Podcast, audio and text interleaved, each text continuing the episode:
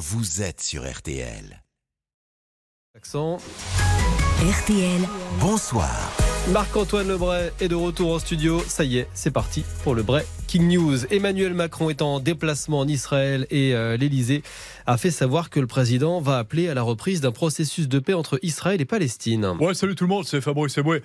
Donc, si j'ai bien compris, le mec a pas réussi à calmer des seniors qui manifestent, des lycéens avec des couteaux ou même un fan des visiteurs qui vient le gifler en criant Mon joie Saint-Denis, et il veut résoudre le conflit israélo-palestinien, quoi. Bon, bah, j'espère que les Israéliens et les Palestiniens sont pas trop pressés, quoi. Salut, c'est Mike Horn. L'aventurier qui peut fabriquer un préservatif avec une mue de serpent ou avec une mue de verre de terre pour Visorek. Gratos.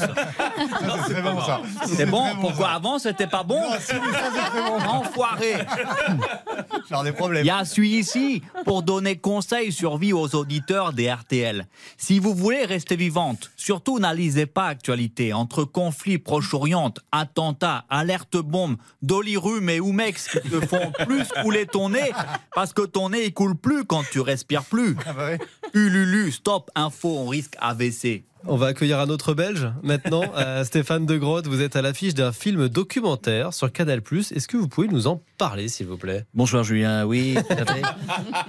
Jamais je n'aurais pensé dans ma carrière de comédien me retrouver sur Canal Plus pour tourner dans un film docu. Donc évidemment, je suis sorti couvert et je me suis protégé avec un casque et une ceinture de sécurité, car dans ce film docu, on me suit en train de piloter une Formule 1. Oui, je sentais qu'on partait sur un malentendu, de mal très tendu, et je ne voudrais pas vous mettre mal, bien entendu, mon cher Cyprien. Alors pourquoi moi? Eh bien, car avant d'être comédien, j'étais pilote, mais je n'avais jamais conduit de F1. F1, mais pas soif, car boire ou conduire, il faut choisir. Et je terminerai en vous disant que si Lewis Hamilton, moi aussi, pour mon intervention, j'ai Milton.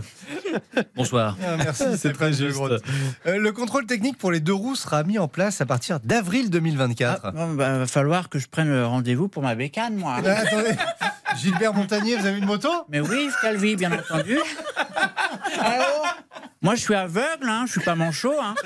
Eh, c'est pas avec les paupières qu'on tourne la poignée d'accélération. hein. Il est con, lui. hein. D'ailleurs, je crois que j'ai oublié de retirer mon casque intégral parce que c'est tout noir, là. On a toute la nuit pour s'aimer. Bon, bref, moi, je trouve ça bien, le contrôle technique des deux roues. Faut pas rigoler avec la sécurité. hein. D'ailleurs, il faudrait aussi lancer le contrôle technique pour les labradors, parce que passer 130 à l'heure, le mien fait des bruits bizarres en courant à côté de ma Harley. Moi, j'ai une Harley, parce que je ne reconnais plus personne en Harley Davidson. Et même quand je suis à pied, d'ailleurs, monsieur Calvi. Hein. Oh, coucou, Amandine Bégaud, je l'ai pas vu. Bon, oubliez pas, quand vous êtes sur la route, un trait, vous êtes en danger. Deux traits, vous êtes en sécurité. Et dix traits, vous êtes Pierre Palmade. Voilà, à bientôt l'équipe de la matinale. À bientôt. Merci Marc-Antoine Lebray. Le Breaking News à réécouter sans modération, bien entendu, notamment sur l'appli RTL. Dans quelques secondes, un autre sourire avec Stéphane Boutsock qui va nous rejoindre, notre Monsieur Cinéma. Nous allons euh, euh, accueillir nos invités événements, les champions de la comédie française au complet cette fois-ci. Leurs films font des millions d'entrées. Tarek Boudali, Philippe Lachaud, Julien Arrouti, la bande à Fifi est de retour demain en salle. Julien Cellier, Agnès Bonfillon et Cyprien